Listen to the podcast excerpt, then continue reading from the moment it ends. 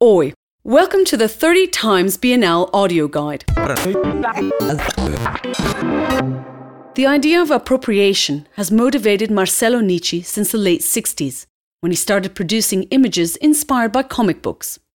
The influence of pop art can be felt throughout his diverse oeuvre, which includes engraving, drawing, painting, sculpture, installation, and film.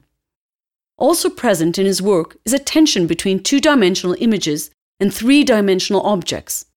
In the piece entitled Boom, produced in the 60s, part of the work ribbons out toward the viewer, simulating an explosion caught in freeze frame and captioned by an onomatopoeic Boom. His Bolha Amarela, created between 1967 and 1968, was the first inflatable exhibited at the Biennale.